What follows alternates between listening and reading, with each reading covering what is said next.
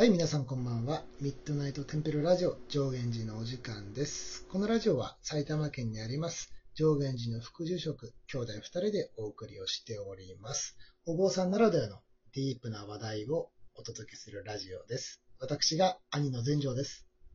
弟の全教です。はい、今日もよろしくお願いします。はい、よろしくお願いします。今日のテーマはなかなかニッチな、おう。うんほうほうけほうほう結界って何？っていう。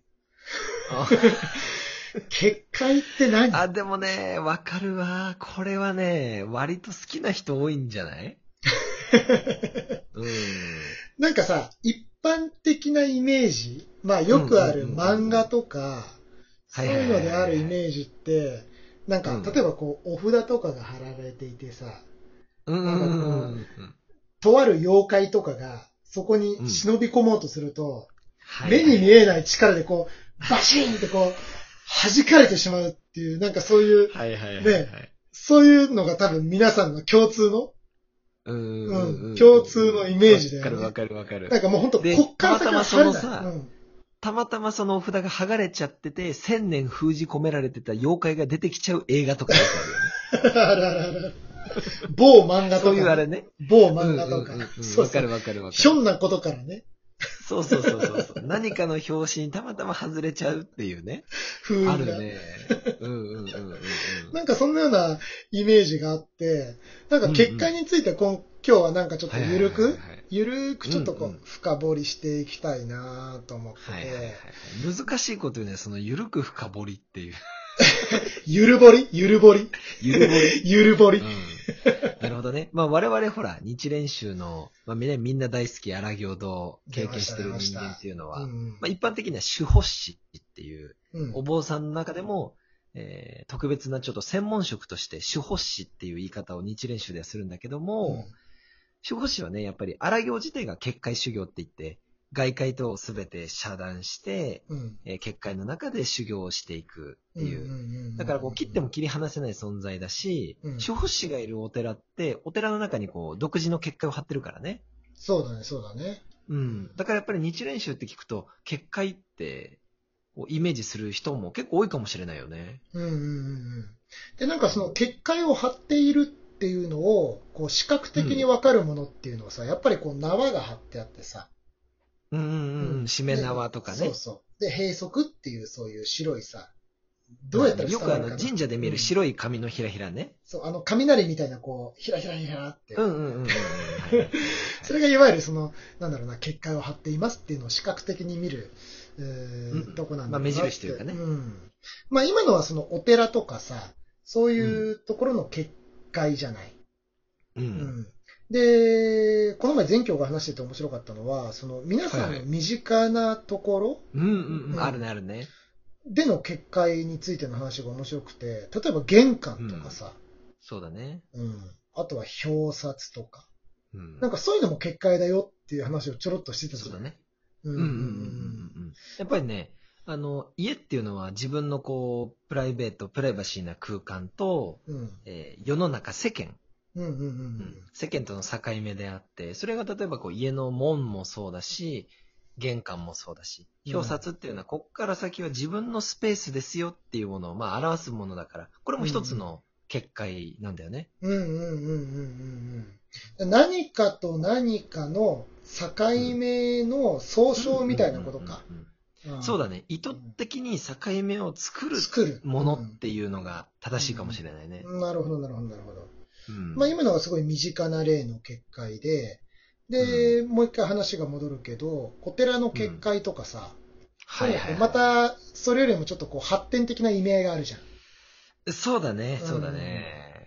やっぱお寺の結界っていうと、うーんと、やっぱりね、家とかうん玄関表札とね、決定的に違うものがあるんだよね。うんうんうん。それが何かっていうと、お寺とか神社に貼ってある結界っていうのは、いわゆるね、内側が聖域とか神域って呼ばれるんだよね。あー、なるほどなるほど。神社だったらうん神の域と書いて神域っていそうそうそうそう、神域って呼んだりもする。まあ、日蓮宗のお寺だとね、神様も多く祀られてるから、うんうん日蓮宗の場合は神域って言ったりもするんだけけども、あの、表札があるからとか、家の玄関をまたいだから自分の家の中が聖域ですっていう人ってそういないじゃん。そうだね、そうだね。そういないでしょ。うんで、お寺の場合には、うんこの門、お寺の大きなこう門をくぐったりとか、本堂に入ったりすると、もうそこがね、聖域とか神域って言って、神様、仏様が管理する領域っていう、そこを人間界と分けるためのものが結界なんだよね。うんうんしっかりと隔ててますよって、ここから先は聖域でうん正常な空間だよっていうことだね。うんうんうんうんうん。そういうことになるね。と。うんでもこれってね、ちょっと一種こう、混合しやすいというか、うん紛らわしい部分もあるんだけど、うん鶏が先かとか、卵が先かみたいな話になるんだけど、あ、そうだね、そうだね。うん正常な綺麗な空間、うん。清められた聖域、神域だから、それを守るために結界を張るっていうパターンと、うん。逆に、その結界を張ったから、そこが綺麗になっていく、正常になっていくのかっていう、この二パターンがあるんだよね。ああ、なるほど。もともとあるものを守るのか、その場を正常にしたいから結界を張るっていう。そういうこと、そういうこと、そういうこと。んでね、後者の場合、うん。その結界を張って、綺麗にしていく、正常にしていくっていうのは、うん例えばね、皆さんが身近なところで言うと、うん。地鎮祭とか、ご自宅にある神棚とか、うん。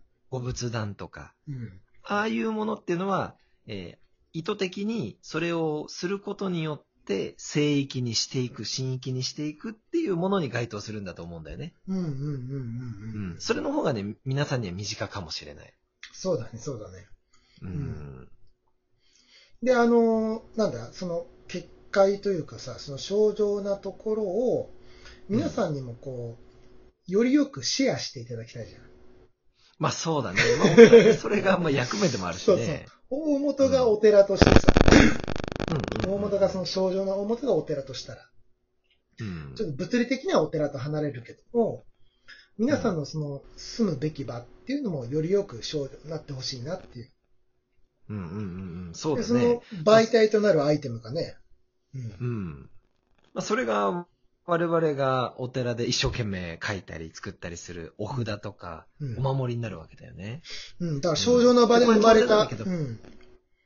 そうそうそう。前提としてね、あのー今、兄貴が言った通り、正常な場所で生まれてるっていうのが大事で、うんうんだから、お札とかお守りを、お例えばよその業者さんでガッチャンガッチャン作ってやってきて、はい、じゃあこれ売りますよとかじゃなくて、うん、うん、お寺っていう結界の中で、お札とかお守りをこう丹精込めてね、我々が一つずつに魂を込めていくっていうことをすると、うん、その経緯を得て、うん、そのお守りが皆さんの手元に、そのお札が皆さんの手元に行った時に、うん、なんていうのかな、これね、ちょっと言い方が現代的になっちゃうんだけど、うん、うん、この結界っていうね、清い空間をうん皆さんにね、テイクアウトしてもらってるような状況になるんだよね。なるほど。うん。これドライブスルーっていうの？わかんないけど。ウーバーイーツウーバーイーツ、ウーバーイーツではないけど、ウーバーイーツは届ける人がいるけど、うん。その、テイクアウト、うんドライブスうんうんうんうんルー、お持ち帰り、うん。うん。伝わる伝わる伝わる。ポータブル結界というか。でもその前提としてそれはお寺が症状であって、うん。聖域で、神域であるからこそ、うん。そこで我々僧侶が、えーうん。身を清めた後に作るからこそ、お札とかお守りが、皆さんがご自宅にお持ち帰りいただいたり、日々、毎日バッグとかさ、こう首にかけたりとか、まあ、いろんな形があるけども、それが、えー、結界の中の聖域とか神域をこう手軽に持ち運んでいただくようなものになるっていうイメージがもしかしたら伝わりやすいかなと思うよね、うん、そのアイテムがね、その結界内の症状な空間を再現するっていう。そうそうそうそうそうそうそう。わかりやすく言うとね、あのー、例えばさ、なんだろうな、ホームシアターってさ、映画館じゃないけど映画館風になるじゃん。そうだね、そうだね。うんあんな感じでお守りがそのお寺の空間を再現してくれるみたいな。なるほど、なるほど。うん、そういうイメージを持ってもらうと分かりやすいかもしれない。うんで、それをね、意図的に再現しなきゃいけないのが、地鎮祭とか、うん神棚とかね、そういうものになるんだけども、うんそれと別にもっともっとこう、身近なもので言うと、お守りとかお札っていうのは、うん皆さんがその、ポータブルな結界を持つためのアイテムなんだよね。カタカナが今日多いな そんなことないか？うん。でね、これはね、ちょっと俺一つ問題提起というか、おう。これってやっぱそうだなって最近ね、よーく思うものがあって、もう実を言うとね、うんもう何年も前から思ってはいたんだけど、うん。お守りってさ、肌身離さず持つ人も結構多いでしょ？バッグについてるとか。お財布に入れてるなんていう人も結構多いよね。うんうんうん。だけどさ、我々現代人が一番肌身離さず持ってるものってさ、うん。うん。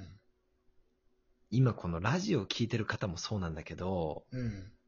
やっぱスマホじゃない？まあそうだよね。うんまあ最初の話に戻るけど、その下界との窓口というかさ、人との窓口、うん人との境目、うん人との玄関、うんなんかもうすべての役割を担ってるよね、こいつ。そうなんだよね。でね、これ怖いんだけどさ、ほらうん今世の中ではさ、ネットの誹謗中傷で自分でこう命を殺めなきゃいけない方が出たりね。うん我々そうだとしてもそれは看過できない問題ではあるじゃん、やっぱり。身近な問題だよ。。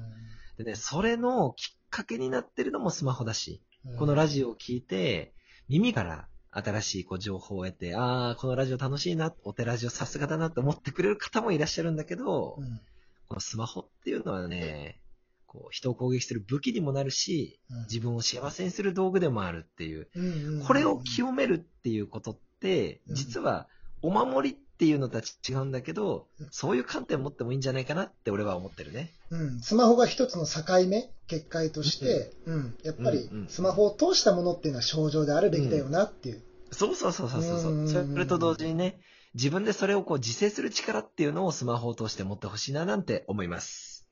はい。今日もありがとうございました。明日は明るい日と書きます。皆様の明日が夜一日になりますように。おやすみなさい。合唱。ありがとうございました。おやすみなさい。